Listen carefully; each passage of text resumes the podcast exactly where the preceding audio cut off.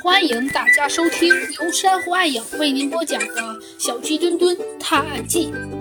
一个闲来无事的冬日上午，猴子警长正在看老朋友的围棋道场的负责人安先生寄来的作品《手谈》。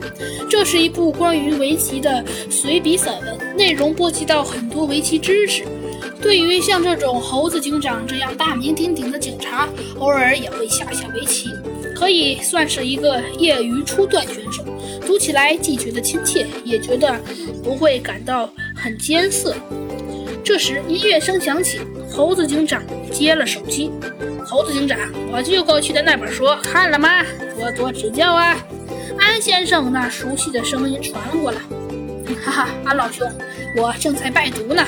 你掐准了时间，记得给我快马加鞭吧。放心。你的书我一定会从头到尾的看一遍的，一个标点符号都不会错的。猴子警长说完，笑了笑。不是书的事儿，猴子警长，最近发生了一起奇怪的事情，你能抽空过来看看吗？安先生有些焦急地问。嗯，奇怪的事情。